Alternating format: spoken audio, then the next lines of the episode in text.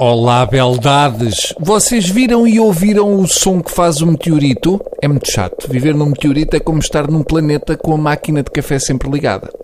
Também faz lembrar o som de um peru a afogar-se, mas seja como for, deve ser uma chatice. Bem, acabei de ler que já morreram dois portugueses no Estado Islâmico. Uh, olhando para os locais de onde eles vinham, se cá tivessem ficado, provavelmente tinham morrido de legionela. Assim foi mais heroico e menos doloroso. E falecer de legionela só dá direito a 72 enfermeiras não virgens e muito velhas.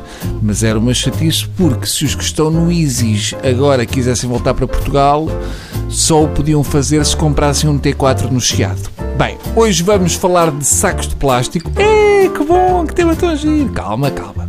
Não é a primeira vez que aqui abordamos o tema, já aqui falámos em tempos idos da irritação quando a senhora da caixa sai com um então vai desejar quantos sacos? Como se eu trabalhasse numa morgue e fosse capaz de medir tudo em sacos. Normalmente a minha resposta à pergunta quantos sacos vai desejar é olhe, metade dos que seriam necessários para levar a si.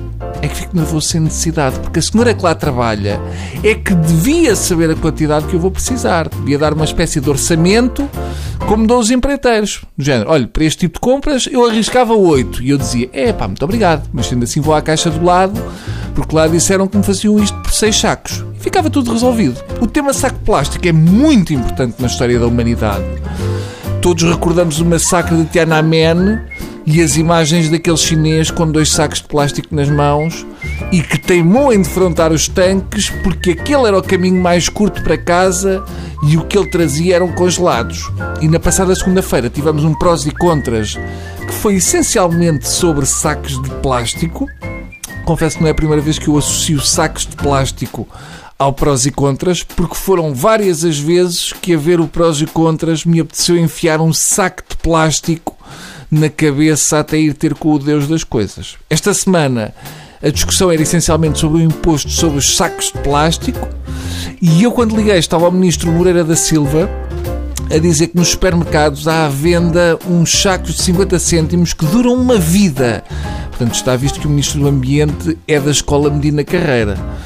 Moreira da Silva e o Barreto Xavier podiam fazer um grande espetáculo de Robertos ou irem para duplos de bonecos dos marretas, porque é para cocas não se aleijar. Mas é verdade que se pode poupar muito em sacos de plástico. Por exemplo, a minha tia Ofélia dobra os sacos de plástico de maneira que ficasse um triângulozinho apertadinho, género porta-moedas, e dá para usar na carteira ou no bolso. É espetacular. Nunca ninguém imaginaria que está ali um saco de plástico. Parece um transformer. Passa em segundos de uma pequena chamuça de plástico para um saco de lixo de 10 litros com duas pegas. É uma arte incrível. Eu já tentei várias vezes, mas não consegui. Eu se calhar tenho que tentar sem compras lá dentro. Bem, até amanhã, ouvintes. Está chuvinha, não está? Pronto, aguentem-se. Tchau.